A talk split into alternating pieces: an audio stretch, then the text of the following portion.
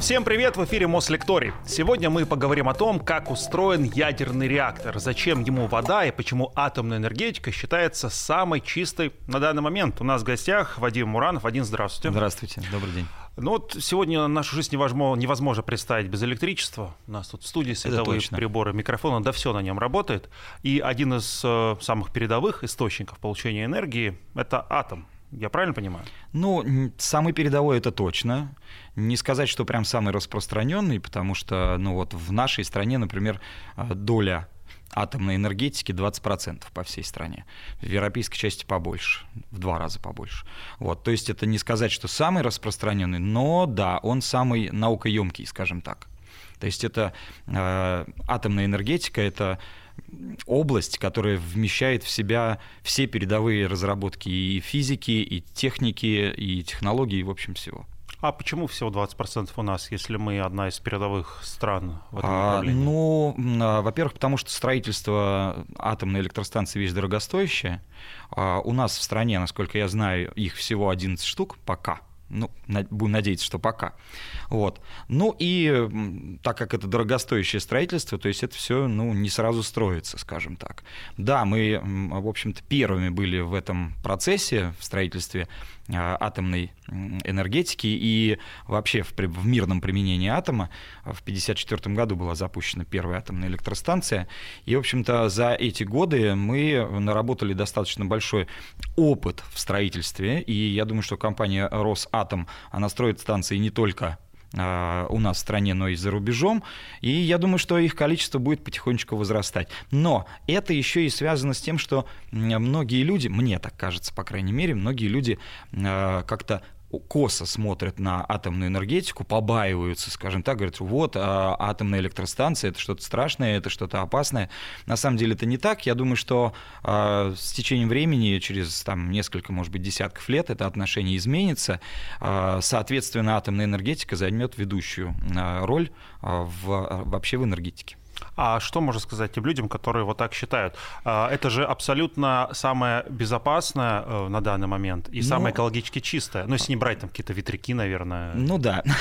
Но на самом деле э, любой страх — это незнание. То есть я думаю, что э, людям, которые далеки от этих всех процессов и от ядерной физики, им сложно представить, что атомная энергия может быть безопасной. А, во-вторых, э, сильна историческая память, э, память о Чернобыльской катастрофе, э, память о катастрофе на Фукусиме, которая произошла совсем недавно.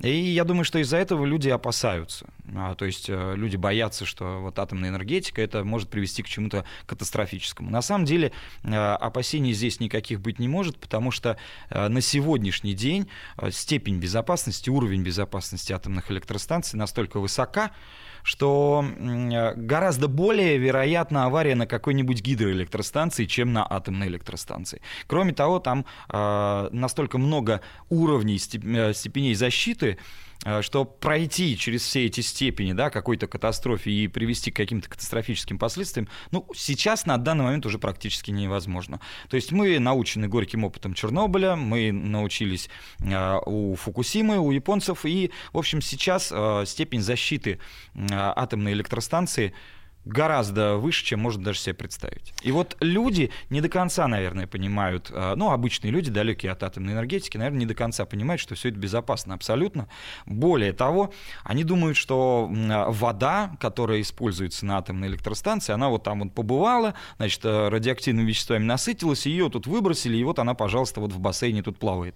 Но это на самом деле не так опять же. То есть, э, на самом деле, вода там, первого контура, мы вот сегодня поговорим об этом, она никогда наружу и не попадает. То есть ее даже, ее даже не меняют. То есть она вот весь срок службы реактора, а, а срок его службы десятки лет, а, вода остается, вода первого контура остается внутри. То есть она, да, она действительно, естественно, насыщается некими э, радиоактивными веществами, э, и она слабо радиоактивна, естественно, эта вода, но она, еще раз повторяю, остается там, внутри в шахте этого реактора. В общем, будем сегодня разрушать стереотипы. Да, очень надеюсь, что мы их разрушим, и очень надеюсь, что после нашей передачи э, люди поймут, что атомная энергетика это, ну, если не путь в светлое будущее, то уж, по крайней мере, безопасная история. Э, даже чайник на кухне более опасен, чем атомной электростанции. Кстати, что касается чайника на кухне, я так понимаю, что электростанция это по сути большой чайник. Да, как в свое время пошутил Курчатов, да, что да, действительно, атомная электростанция это большой чайник. А, логика очень простая, потому что в этом смысле атомная электростанция сильно напоминает тепловую обычную электростанцию. А, нужно сильно-сильно нагреть воду, превратить ее в пар, чтобы этот пар дальше там делал определенную работу. А, толкал турбину, и в этой турбине в генераторе вырабатывалось электричество. Вот и все. Только процесс нагрева этого, э, этой воды осуществляется за счет э, ядерной реакции не за счет э, электричества, как в электрическом чайнике, и не за счет сжигаемого газа, как э, в обычном чайнике на газовой плите, а за счет э, ядерной реакции. Но принцип тот же нагрей воду, превратив в пар, и этот пар будет совершать работу. Вот, собственно, все. Ну, давайте попытаемся э, по-простому объяснить да, принцип этой ядерной реакции. Что происходит, где происходит, что это за топливо и что вот находится в центре ядерного ну, реактора. Да, в центре ядерного реактора находятся так называемые твелы. По сути, это топливо, но которое не сгорает, не горит, как э, ископаемое топливо по типу угля, нефти, газа природного, а в нем, в нем происходит ядерная реакция. А в чем заключается эта ядерная реакция? Это цепная реакция, в результате которой что происходит? А, шальной нейтрон выскакивает из нестабильного ядра урана 235 и попадает в соседнее э, ядро урана-235. То, в свою очередь, э, получив лишний нейтрон, становится тоже нестабильным и, соответственно, рассыпается. То есть разваливается на два крупных осколка, э, как правило, там ну, стронций, барий, разные, в общем, осколки, и в итоге выстреливает еще несколькими нейтронами в соседние ядра. Те, в свою очередь, получив эти лишние нейтроны, тоже начинают процесс деления, и таким образом на каждом этапе этих нейтронов становится все больше и больше, а разделившихся, разрушившихся ядер становится тоже все больше и больше. И с каждым актом деления выделяется энергия определенная. Простой пример. Один грамм урана в результате реакции деления способен выделить энергии, которая выделяется при сжигании там, трех тонн угля. То есть это, ну, это колоссально, это несопоставимые вещи, да, 3 тонны угля сжечь или 1 грамм урана подвергнуть делению. Ну, соответственно, понятно, что это источник гигантского количества энергии, по сути, неисчерпа... ну, неисчерпаемый нельзя назвать, но достаточно объемный источник энергии, а, а запасы урана, в общем-то, на Земле тоже не маленькие. Ну, с углем понятно, мы его забросили в печку, он э, сгорел, он сгорел, да, получилось тепло, да, совершенно верно. А вот что а, с этим граммом урана происходит? А, здесь происходит следующая вещь. А, когда ядро урана разделяется на вот эти осколки, выделяется вот эта избыточная энергия, которая называется энергия связи, вот она выделяется, и вот эта энергия как раз-таки и приводит к нагреву. А энергия в виде чего? А вот это очень важно. А, очень многие не понимают, что суть энергии — это движение. То есть движение вот этих самых осколков. Они ведь не просто рассыпались и лежат себе. Нет, они разлетаются на огромных скоростях, и вот эта их кинетическая энергия, они врезаются, естественно, в трубки, в которых они находятся, и эти трубки, естественно, нагреваются. То есть нагрев происходит за счет очень быстрого движения э, вот этих осколочков от ядер урана. То есть это примерно так же, как нагревается, например, стенка, в которую ударилась пуля на очень большой скорости, она тоже нагревается. Только эти осколки не оставляют дырок но приводит к тому же результату, к нагреву. А почему они не оставляют дырок, если они с большой энергией движутся в разные стороны?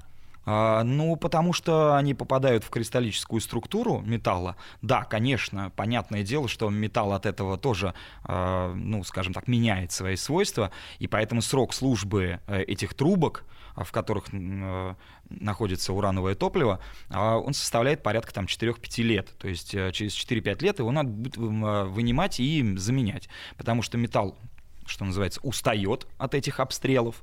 Частички очень маленькие, поэтому, конечно, таких дыр а, не образуется, как от попадания пули. Но, тем не менее, а, постепенно вот эта кристаллическая структура металла, она меняется, она ухудшается, он становится более хрупким, более подверженный высоким температурам, и, соответственно, его нужно будет заменять. То есть через примерно 4-5 лет это топливо вынимают, трубки заменяют, и заново запускают реактор. А происходит нагрев этих трубок да. внутри реактора. А да. что дальше? Мы до электроэнергии. Вот, сейчас доберемся как раз. Да, происходит нагрев вот этих трубок. Это примерно как э, нагрев э, спирали в электрочайнике. Вот мы сравнивали с электрочайником. Вот спираль электрочайника нагревается под воздействием электричества. И, кстати, это тоже движение, только тоже движение электронов. Да. да, совершенно верно. Вот. А здесь э, нагрев идет вот за счет ядерной реакции. Э, трубки нагреваются, и э, вокруг этих трубок, то есть, по сути, вот в реакторе реакторной зоне а, протекает вода. Просто самая обычная вода. Вода, так называемая вода первого контура. Она протекает по специальным патрубкам, а, вот, и там 4 контура, 4 э, петли охлаждения, по этим четырем петлям протекает вода. Вода забирает часть этой энергии, нагревается, а температура порядка там 320 градусов Цельсия. А почему она не закипает? О, хороший вопрос, почему она не закипает. Потому что вода кипит э, при 100 градусах при нормальном атмосферном давлении. Если давление выше атмосферного, вода кипит при более высокой температуре. Ну, известный факт, например, что на дне э, морей, вблизи там вулканов подводных, да, вода находится в кипящем состоянии, но с температурой 300 градусов. То есть это, это вполне нормально. Вот.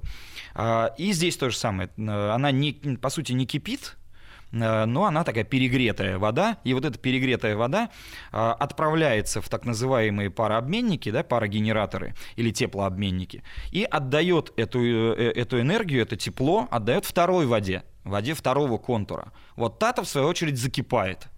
Вот она как раз вскипает, превращается в пар, и уже этот пар дальше идет на турбину, а энергию она передает это просто теплообменник. Просто, две да, теплообменник, рядом, да, просто две трубки рядом, одна горячая, другая холодная. Естественно, горячая передает э, холодной воде, ну, холодная относительно, понятное дело, вот, передает э, энергию холодной воде. Вот как э, два кирпича, один э, от печки, а другой из с, с улицы, с мороза внесли, вот они контактируют друг с дружкой и передают uh-huh. эту энергию. А, вот, соответственно, вода второго контура превращается в пар, пар а, подается по специальным, опять же, трубкам да, на, на турбину, и, соответственно, что делает этот пар? У него избыточная энергия. Естественно, что он, ударяясь в лопатки этой турбины, начинает ее крутить. То есть ну, турбина вращается, а вращаясь, она при этом вращает э, ротор генератора.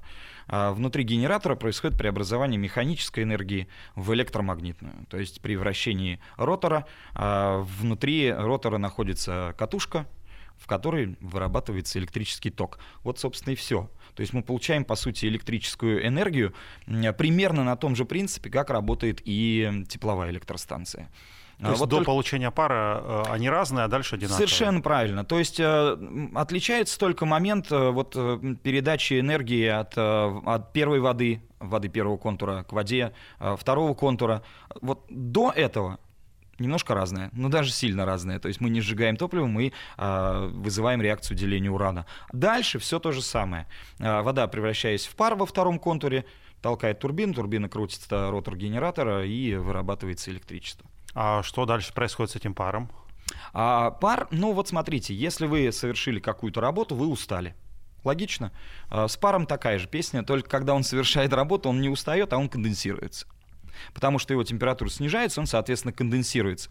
А, есть специальные конденсаторные там, а, отсеки, в которых этот пар окончательно превращается в воду. Эту воду обратно собирают, и, соответственно, насосами подают обратно во второй контур. Так что это, в принципе, такой замкнутый цикл. То есть э, пар совершил работу, стал опять водой, эту воду опять э, загоняют в второй контур, и он опять готов, превращаться, эта вода опять готова превращаться в пар, чтобы он опять крутил турбин, ну и так далее. По замкнутому циклу. А тепло оставшееся вот этой воды, которая получилась О, да, из пара, вот его тоже интересно. Э, часть оставшегося пара, естественно, уходит вот в эти э, высокие трубы. Может быть, многие видели и на теплоэлектростанциях тоже такие трубы есть. Э, такой большой высоты, очень широкие трубы, их называют градирни. Вот в градирнях э, происходит процесс э, уже такой окончательной конденсации э, пара водяного. А, часть, конечно, его успевает добраться до верха градирни и выходит. То есть многие, наверное, замечали, что наверху из градирни идет такой пар.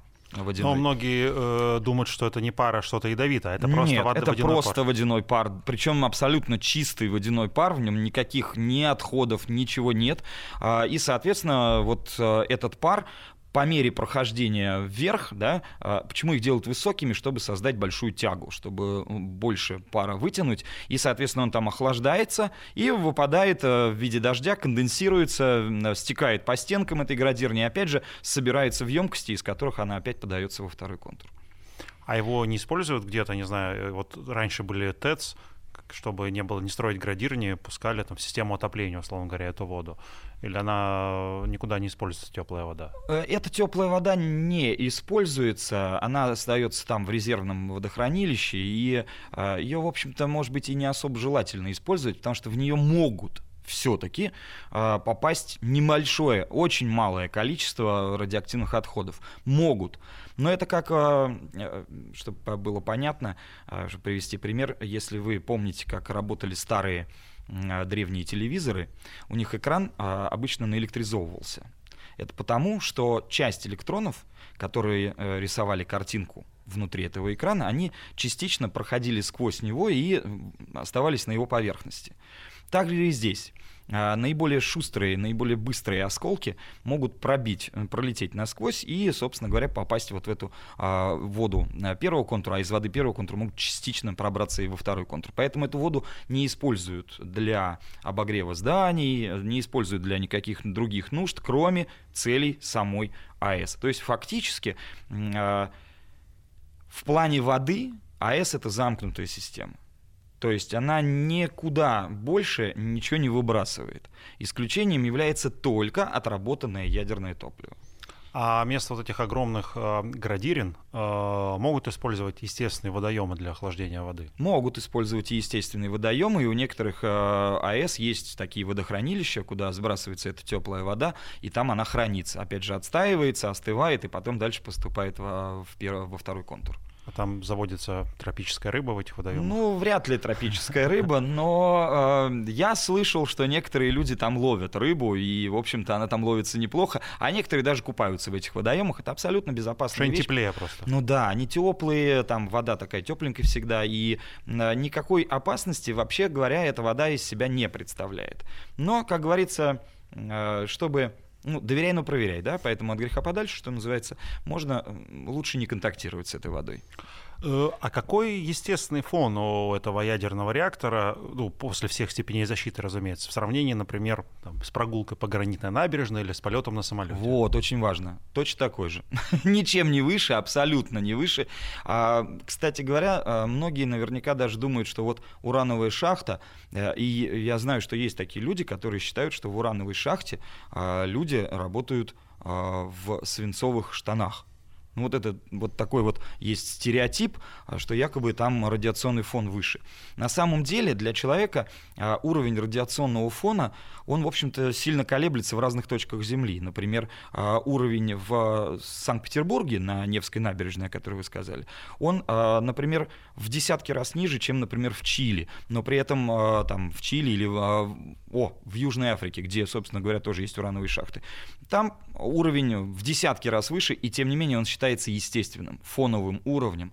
А, а э, АЭС а, у нее вот ее фоновый уровень держится не выше среднего по вот стране, в, дан, в которой она отстроена.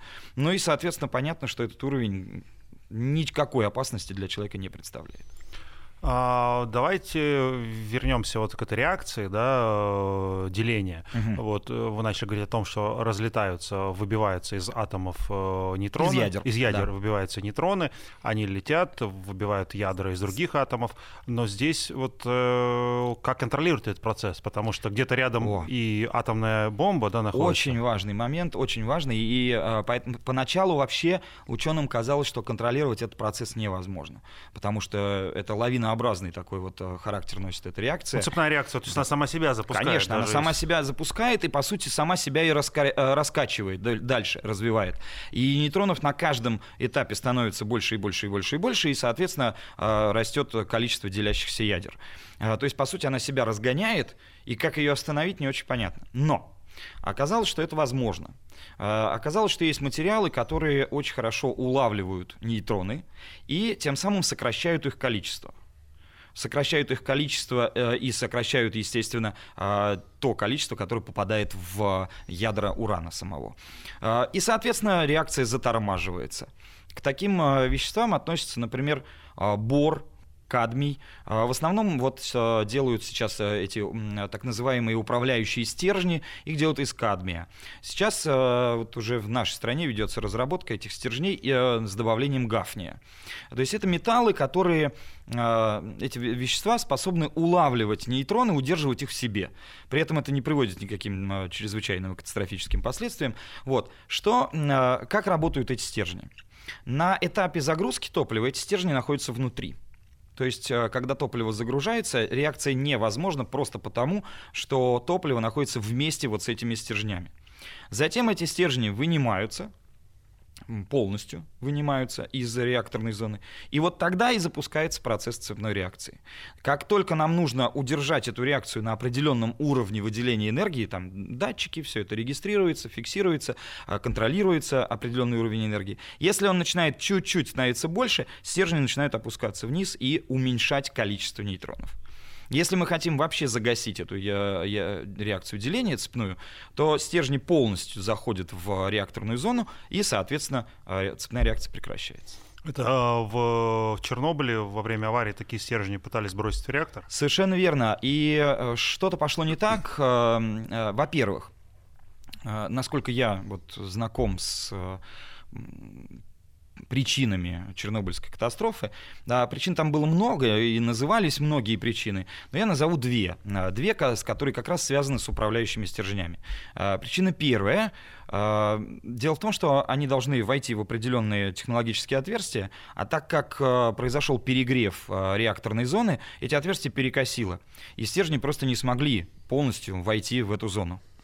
Вот. А и об... принять на себя Да, эти и принять на себя эти нейтроны, совершенно верно. А вошли только, ну, буквально там наконечниками. Наконечники делались в то время, делались из углерода. И, как э, оказалось, что углерод на первой стадии, прям буквально в долю секунды, он не замедляет реакцию, а наоборот ее разгоняет еще больше. И вот эта ошибка да, э, привела к тому, что реакция не затормозилась, как ожидалось, а наоборот еще больше разогналась. Энергии стало выделяться неограниченно много, и, собственно говоря, реактор взорвало. А что запускает изначально реакцию? Просто наличие э, топлива рядом друг с другом? Да, совершенно верно. Э, это так называемая критическая масса, как любят говорить. Но правильнее будет говорить не о массе, а о плотности. Потому что это определенная масса в определенном объеме. Э, если мы говорим о критической массе там, в 10 килограмм, то объем должен быть примерно там, с апельсин, допустим. То есть, ну, условно говоря, уран нужно сжать тогда, чтобы плотность достичь определенной. Если мы объем делаем больше, а у нас реактор все-таки большого объема, то и масса должна быть тоже больше. Соответственно, при определенной плотности запускается процесс э, ядерной реакции. Вообще, вот эта вот критическая масса, эти исследования проводились э, ученой по имени Лиза Мейтнер. Ее лишили, к сожалению, Нобелевской премии, но именно она является открывателем цепной ядерной реакции. Именно она указала на вот эту особенность, что она запускается только при определенной плотности, так называемой критической массе. А, и, соответственно, да, в реакторную зону загружается а, такое количество вот этих тепловыделяющих сборок ТВС, чтобы суммарная масса урана поделенная на объем, в котором он находится, дала вот эту самую критическую плотность при которой запускается процесс цепной реакции. То есть, если топливо, условно говоря, разделить на несколько частей, хранить по отдельности, ничего не ничего происходит, не будет. и да, как только абсолютно мы эти стержни... Как только мы это все собираем вместе, да, тут же, ну как, э, надо еще и убрать управляющие стержни. Вот как только вы их уберете, так тут же нейтронов станет э, достаточное количество, чтобы запустить цепную реакцию. А, то есть, э, по сути, от ну, взрыва, если я все правильно понимаю, да, а, а, остерегает э, вот этот реактор как раз наличие... Наличие вот этих стержней. Ну, там на самом деле а, не только стержни предостерегают от вот этого неконтролируемого выделения энергии, там есть масса других степеней защиты, есть и способы там, например, есть такие реакторы с ловушкой расплава, так называемой. То есть, когда температура реактора повышается слишком сильно, его дно проплавляется, и вся эта масса уранового топлива, вся а, ну, просто под собственным весом падает вниз, а внизу находится специальный бассейн с водой, где она, собственно говоря, благополучно остывает и э, заканчивается цепная реакция. Есть и такое. Есть разные способы ее предотвратить в случае аварии, да, но один из таких вот главных основных это управляющие стержни. Мы говорим уран, уран, вот где берут это топливо?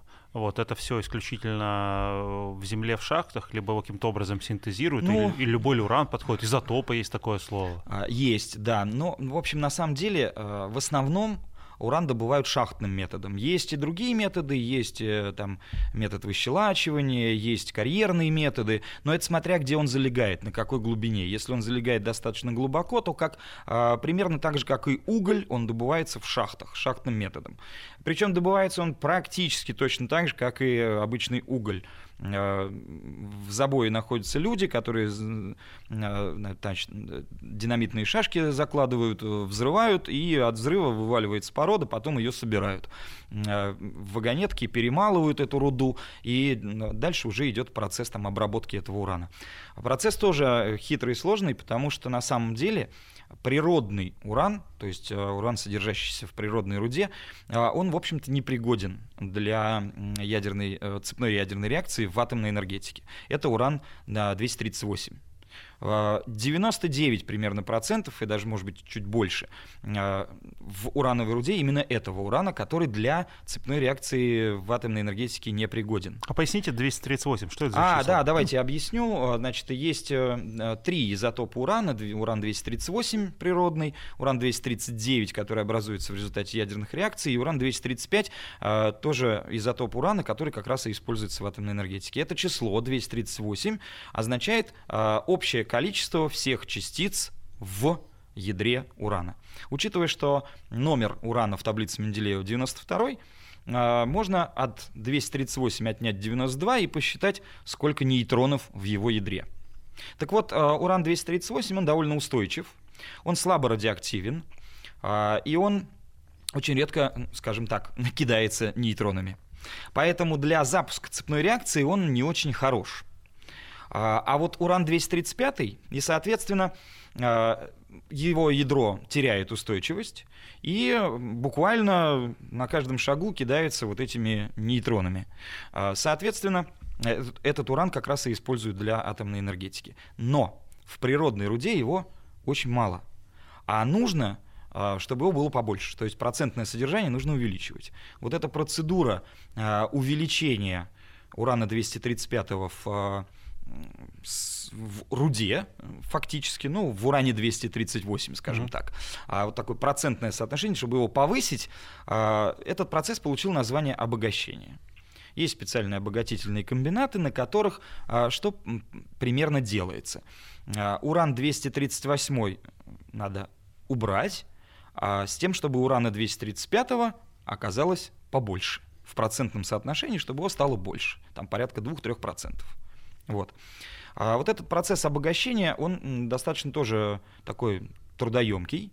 А, что нужно сделать? Нужно, во-первых, превратить э, уран в газ, то есть сделать его газообразным.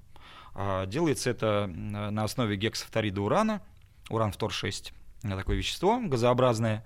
Соответственно, этот гексафторид урана закачивается в специальную центрифугу, очень напоминающую стиральную машинку, барабан стиральной машины. Она очень быстро раскручивается, а, и более тяжелые изотопы 238, они более тяжелые, в них больше частиц, они более тяжелые. Они отходят к стеночкам, а в серединке скапливаются наиболее легкие. И их из серединки этой центрифуги выкачивают.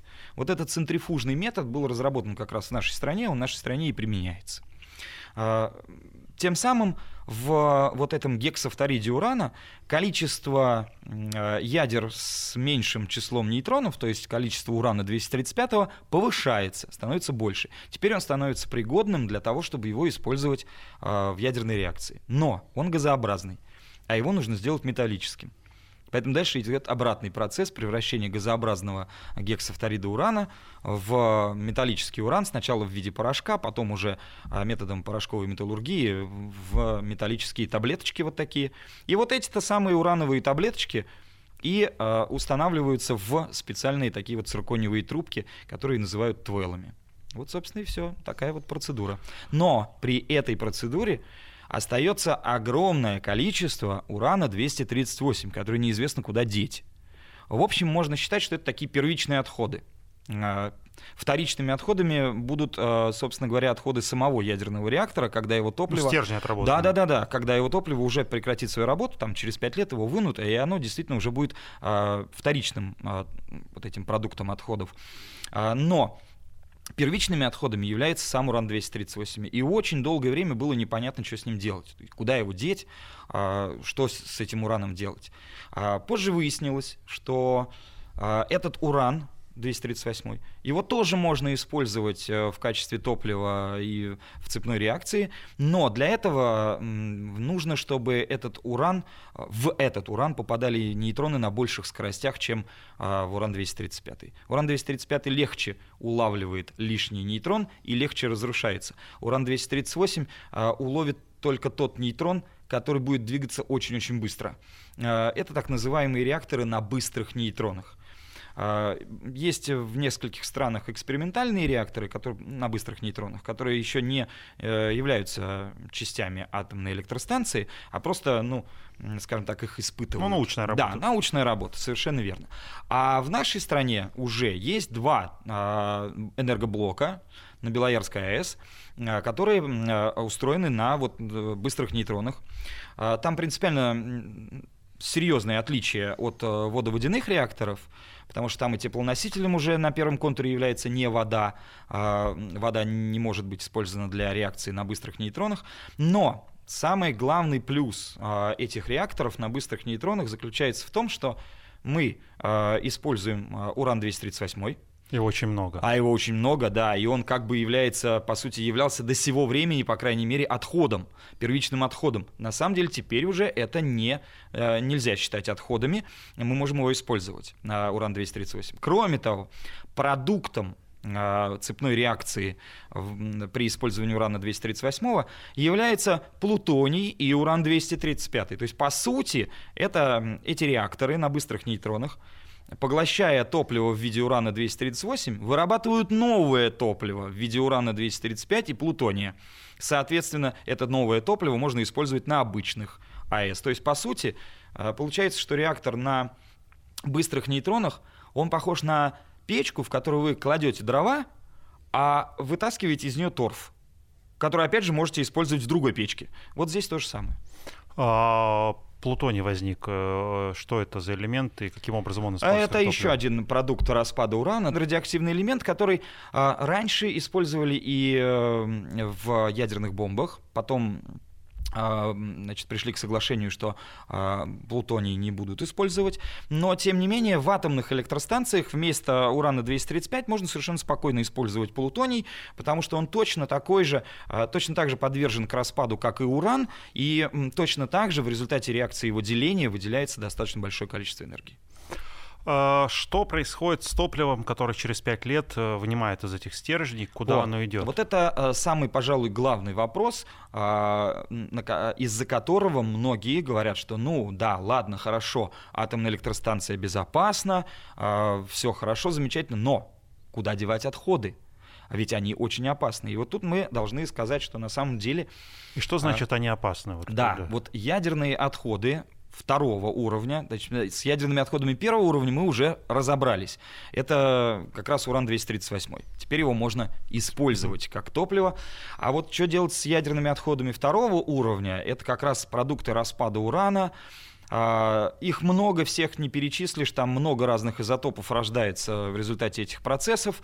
А, но существуют методы, а, разделения этих изотопов. А часть из них идет на нужды науки для изучения различных а, изотопов, их свойств, реакций и так далее. Часть идет на нужды медицины. И, соответственно, после того, как вот эти нужные для науки, для медицины изотопы отделяются химическими методами, остается часть изотопов, которые, во-первых, часть из них имеют малый период полураспада, опять же, на, да, перевожу на простой язык, это значит, что они через некоторое время распадаются и исчезают полностью. А у некоторых из них а, период полураспада несколько секунд, у некоторых несколько дней, а у некоторых несколько лет. Но есть и такие, у которых период, период полураспада может достигать нескольких тысяч лет. Вот в этом, собственно говоря, и проблема.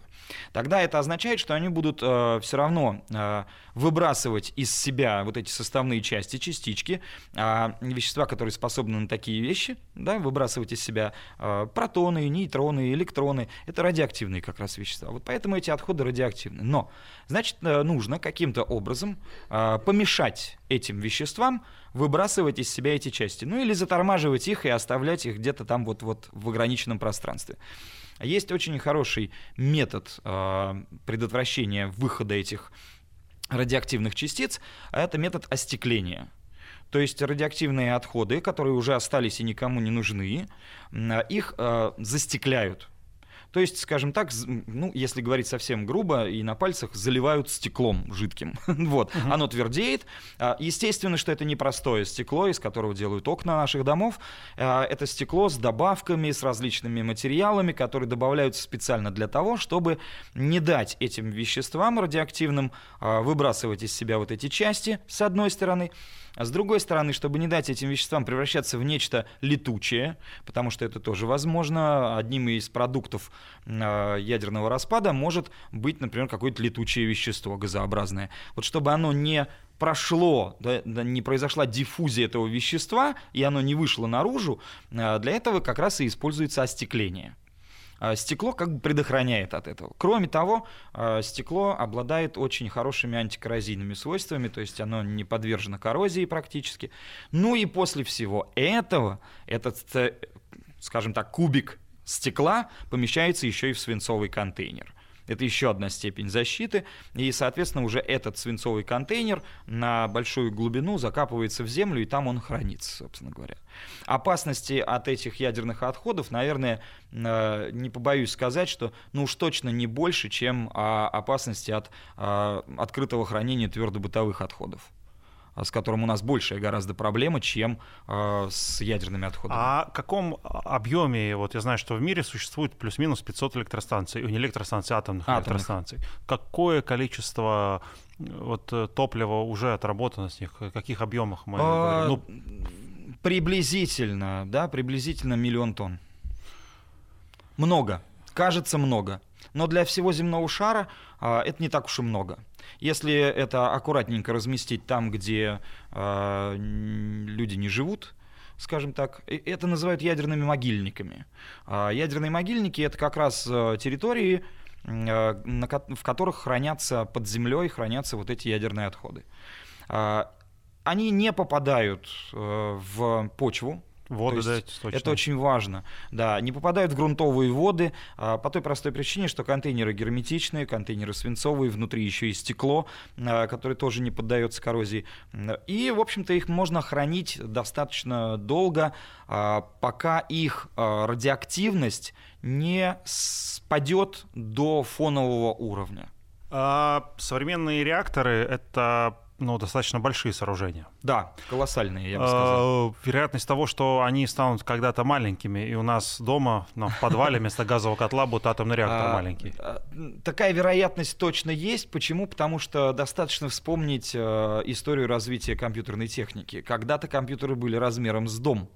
А, с трехэтажное здание. Сейчас эти компьютеры лежат у нас на руке, да, там на ладони помещаются. Поэтому я не исключаю такой вариант, что ядерная энергетика доберется в итоге до малых размеров, и может быть даже у каждого из нас дома будет свой собственный маленький ядерный реактор, который будет обеспечивать нужды нашего дома. Пока это как раз а, как немножко на уровне научной фантастики, но есть реакторы и на подводных лодках, они гораздо меньшего размера, чем на атомной электростанции.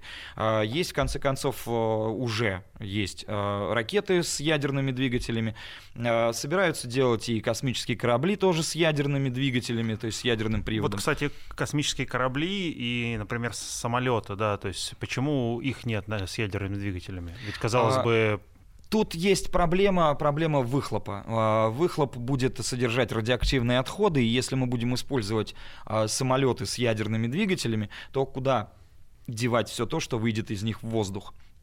А, это нужно контролировать, а как это контролировать, пока не очень понятно. То есть пока не очень понятно, как убрать вот этот вредный выхлоп а, из а, вот этого самолета.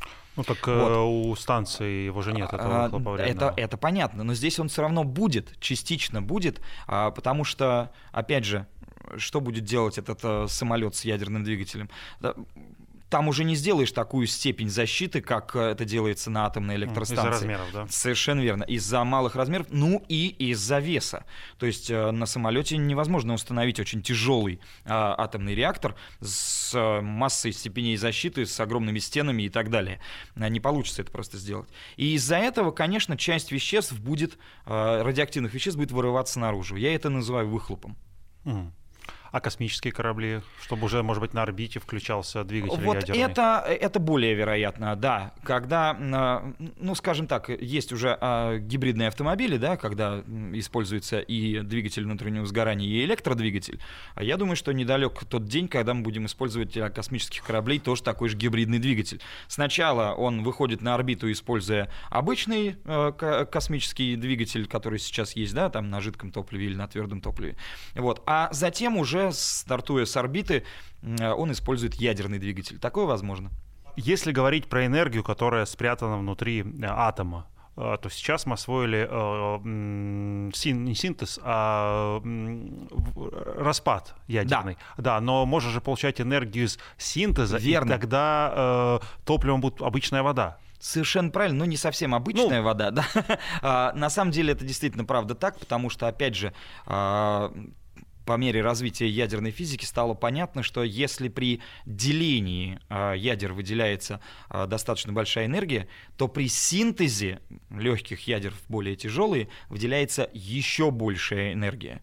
А, при, э, ну, если опять же приводить в пример, если синтезировать из водорода 1 грамм гелия, а, получится та же энергия, что и при сжигании там, 20 тонн угля уже. То есть это еще больше. А учитывая, что синтез водорода э, требует просто-напросто обычного водорода, которого на Земле выше крыши, вот, ну, не совсем обычного, скажем так. Для реакции синтеза гелия требуются, опять же, изотопы водорода, тяжелый и сверхтяжелый дейтерий и тритий. Но в океане их тоже достаточно. Есть, да, совершенно верно. И с изотопами водорода проблем никакой. И если удастся а, осуществить самое главное, это контролируемый выход энергии, а, и, соответственно, использовать эту энергию, опять же, для той же цели, да, нагревания воды, превращения в пар, получения электричества, то тогда а, мы действительно освоим термоядерный синтез. Но пока это история с открытым концом, уже есть успехи определенные, уже есть даже пробные такие пуски этих ну, скажем так, реакторов, можно их так назвать. Но сказать, что это вот полноценно работающий реактор нельзя, потому что для слияния ядер водорода требуется очень высокая температура. Температура — это движение. То есть они должны сливаться, то есть сталкиваться на очень больших скоростях. А, соответственно, высокая температура дает ограничения технологические, то есть как поддерживать эту высокую температуру. А, естественно, что а, как остальное оборудование должно от этой температуры быть защищено и так далее. То есть есть масса вопросов, которые пока остаются нерешенными, и поэтому я думаю, что это дело ну, ближайших там 20-30 лет. Я думаю, что вот в этот период 20-30 лет надо еще человечеству, чтобы дойти до управляемого термоядерного синтеза. А вот э, коллайдеры, да, в которых разгоняются частицы на огромной скорости, это по сути что, термоядерные реакторы а, или нет? Тут сложно считать это термоядерным реактором, потому что там сталкиваются не ядра, а сталкиваются отдельные частицы, протоны в основном, э, электроны и так далее. А, то есть отдельные частицы. Но есть и такие реакторы, например, у нас в Дубне, где э, сталкиваются ядра и сливаются в более тяжелые. Тут надо сказать, что столкновение тяжелых ядер с образованием сверхтяжелых не приводит к большому выходу энергии. А вот как раз слияние легких ядер с образованием чуть более тяжелых, таких как водород, в гелий, вот это как раз процесс, который приводит к огромному выделению энергии. А именно благодаря этому процессу светит наше солнышко. То есть Солнце это термоядерный реактор? По сути, да. Солнце это термоядерный реактор, который преобразует водород э, в гелий на очень высоких температурах и при очень высоких давлениях. Нам только осталось как-то приу, приучить. Нам осталось на Земле создать похожие условия, которые возникают в ядре э, Солнца. А, похожие условия мы вряд ли создадим, потому что там колоссальное давление, которое на Земле в земных условиях невозможно создать, поэтому мы пытаемся провести эту реакцию синтеза при более низком давлении, но тогда при более высокой температуре. То есть мы платим за это а, повышенной температурой. Если Солнцу достаточно там пары миллиардов, а, пара миллионов градусов, то нам уже нужно 15, там 20 миллионов градусов достичь для такой вот для термоядерной реакции синтеза. Проблема в ней та, что она э, требует для запуска очень высокие температуры. Спасибо вам огромное за то, что погрузили нас в эту тему. Надеюсь, э, мы чуть скептиков убедили в том, что это достаточно безопасно. Да, я очень надеюсь. За этим будущее, и все равно мы движемся в эту сторону. Вот, э, и доживем до термоядерных да, да, до термоядерного синтеза. Надеюсь, да. Спасибо большое. Спасибо.